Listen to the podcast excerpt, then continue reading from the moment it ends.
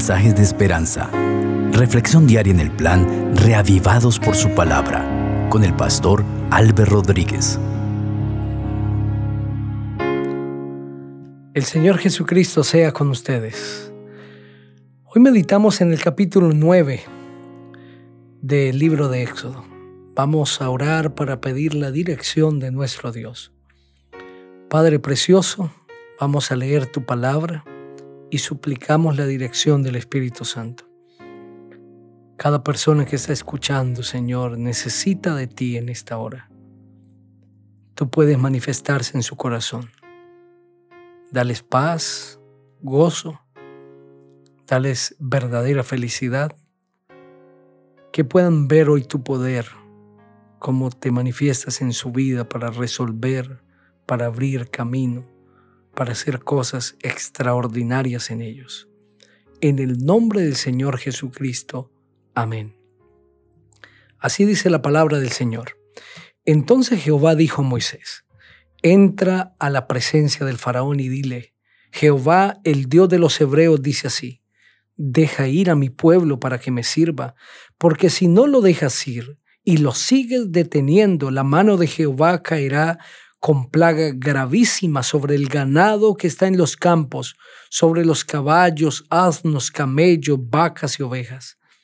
Pero Jehová hará distinción entre los ganados de Israel y los ganados de Egipto, de modo que nada muera de todo lo que pertenece a los hijos de Israel. Y Jehová fijó el plazo diciendo, mañana hará Jehová estas cosas en la tierra. Al día siguiente Jehová hizo aquello, y murió todo el ganado de Egipto, pero el ganado de los hijos de Israel no murió ni un animal. El faraón hizo averiguar y se supo que del ganado de los hijos de Israel no había muerto ni un animal, pero el corazón del faraón se endureció y no dejó ir al pueblo. Entonces Jehová dijo a Moisés y a Aarón, Tomad puñados de ceniza de un horno y la esparcirá Moisés hacia el cielo delante del faraón. Se convertirá en polvo sobre toda la tierra de Egipto y producirá sarpullido con úlceras en los hombres y en las bestias por todo el país de Egipto. Ellos tomaron ceniza del horno y se pusieron delante del faraón. La esparció Moisés hacia el cielo y hubo sarpullido que produjo úlceras tanto en los hombres como en las bestias. Ni los hechiceros podían permanecer delante de Moisés a causa del sarpullido, pues los hechiceros tenían sarpullido como todos los egipcios, pero Jehová endureció el corazón del faraón y no los oyó, tal como Jehová lo había dicho a Moisés. Luego Jehová dijo a Moisés, levántate de mañana, Ponte delante del faraón y dile, Jehová el Dios de los hebreos dice así, deja ir a mi pueblo para que me sirva, porque yo enviaré esta vez todas mis plagas sobre tu corazón, sobre tus siervos y sobre tu pueblo, para que entiendas que no hay otro como yo en la tierra.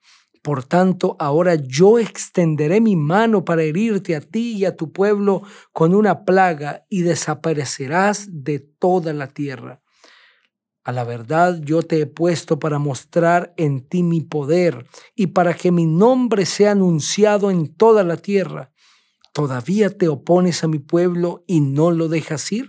Mañana a esta hora yo haré llover granizo muy pesado, cual nunca hubo en Egipto hasta el día que se fundó hasta ahora. Envía pues a recoger tu ganado y todo lo que tienes en el campo, porque todo hombre o animal que se halle en el campo y no sea recogido en casa, el granizo caerá sobre él y morirá de los siervos del faraón, el que tuvo temor de la palabra de Jehová, recogió a sus criados y a su ganado en casa. Pero el que no puso en su corazón la palabra de Jehová, dejó a sus criados y a su ganado en el campo. Entonces Jehová dijo a Moisés, Extiende tu mano hacia el cielo para que caiga granizo en toda la tierra de Egipto, sobre los hombres, sobre las bestias y sobre toda la hierba del campo en el país de Egipto. Moisés extendió su vara hacia el cielo, y Jehová hizo tronar y granizar. El fuego se descargó sobre la tierra, y Jehová hizo llover granizo sobre la tierra de Egipto.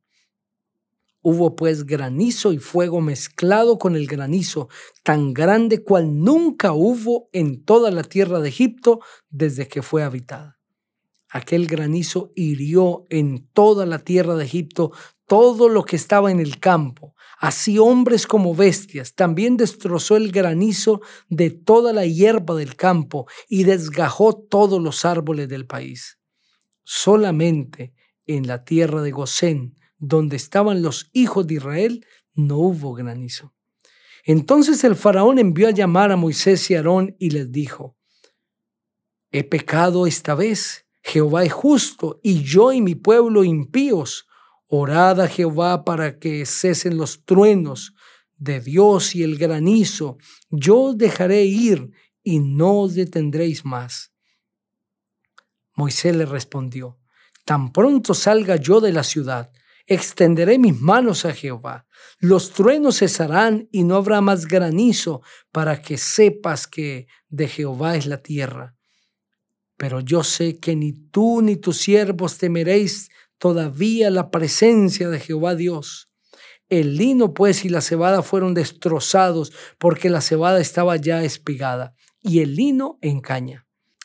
Pero el trigo y el centeno no fueron destrozados porque eran tardíos. Cuando Moisés salió de la presencia del faraón fuera de la ciudad, extendió sus manos a Jehová, y cesaron los truenos y el granizo, y la lluvia no cayó más sobre la tierra. Al ver el faraón que la lluvia, el granizo y los truenos habían cesado, se obstinó en pecar y endureció su corazón y junto con él sus siervos. Se endureció el corazón del faraón y no dejó ir a los hijos de Israel tal como Jehová lo había dicho por medio de Moisés. Amén. Evidentemente, en estos capítulos nosotros vemos la lucha por la liberación del pueblo de Israel. Dios queriendo dar liberación a través de su siervo Moisés y de su siervo Aarón. Liberación a su pueblo que llevaba alrededor de 430 años en esclavitud en Egipto. Pero Satanás, queriendo mantener al pueblo de Israel cautivo a través de su siervo Faraón y de sus demás siervos, todos los consejeros y hechiceros que hacían parte del gobierno de Egipto. Una lucha no solamente entre seres humanos, sino una lucha entre el bien y el mal.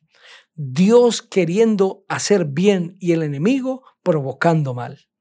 En medio de esa lucha, Dios envía unas plagas que son unos eventos sobrenaturales para salvar a su pueblo, para que el mismo Faraón y Egipto reconociesen la soberanía de Dios, su supremacía, su poder, su gobierno celestial. Dios quería que el faraón levantara sus ojos para que reconociera a Dios con un poder más grande que el suyo y se rindiera delante de él. Sin embargo, el corazón de Faraón, obstinado, guiado por el enemigo, se enseguece y no quiere rendirse ante el poder de Dios. En medio de esa lucha, Dios libra a su pueblo. Dios cuida no solamente de la integridad física de cada uno de sus hijos, sino de las pertenencias de sus hijos.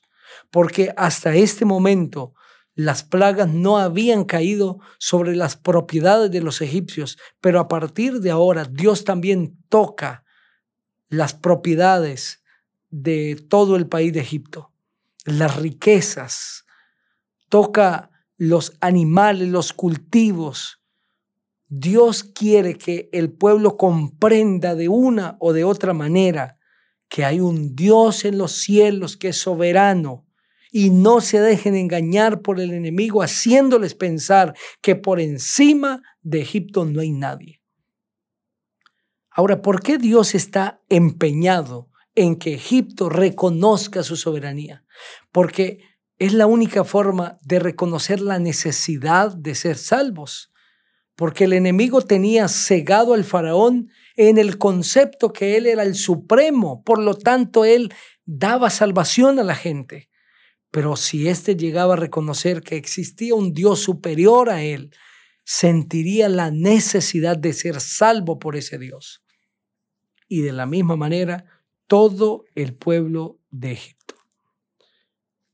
Ese conflicto no solamente se evidenció en Egipto, sino en todo el mundo y nosotros estamos inmersos en él. Dios todos los días lucha por salvar a la humanidad, por liberarla de la esclavitud del pecado, donde el faraón espiritual Satanás tiene sumergida a la humanidad de este mundo. Y quiere el Señor dar liberación, quiere mostrar su poder, trayendo paz y restauración para sus hijos, pero el enemigo el faraón espiritual no quiere ceder a la voz de Dios. Se revela, quiere hacer pensar que no existe otro poder por encima de él. Pero evidentemente nosotros vemos el poder de Dios siendo soberano. Y cada ser humano tiene que elegir quién regirá su vida, a quién se someterá, ¿Quién será el Señor de su corazón? Si es Cristo Jesús o si es el enemigo de Dios. Y hoy el Señor te invita a tomar la decisión, a elegir. Hoy debes decidir quién será el Señor de tu vida. ¿Quién dirigirá tus pensamientos, tus planes y tus propósitos si es el Dios del cielo o si es el enemigo? A través de estas plagas, Dios toca las pertenencias de los egipcios, el ganado, los caballos, los camellos, las vacas, las ovejas, los asnos, todo lo que hay en Egipto. También vienen las úlceras y hay un granizo que acaba con los cultivos. Pero en la tierra de Gosén, donde estaban los hijos de Israel, nada de esto pasaba. Dios protegía a su pueblo. ¿Qué hacían los israelitas para que las plagas no los alcanzaran? Nada. Hasta aquí no habían hecho nada. Y nosotros nos vamos a encontrar con el cuadro que en las primeras nueve plagas el pueblo de Israel fue librado y no hizo nada para que esto sucediera, por la gracia de Dios, por la misericordia de Dios. Pero en la décima plaga son incluidos no van a ser librados de esta misma manera. Dios en su providencia había favorecido a su pueblo vez tras vez, había separado la tierra de Gosén, había cuidado de su vida y de sus pertenencias. Y mientras en el pueblo de Egipto había una mortandad de vacas, ovejas, camellos y de caballos, en Egipto había también un testimonio, y es que en la tierra de Gosén ni un animal había muerto. Y el faraón hizo averiguar y confirmó que lo que Dios había dicho lo había cumplido. Esa es la protección que el Dios de los cielos brinda a sus hijos.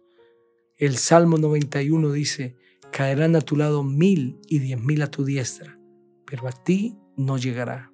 En el versículo 7.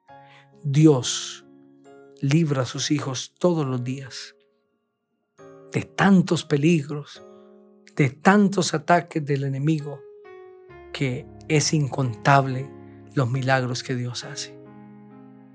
Hoy el Señor quiere protegerte. Ponte del lado de Cristo.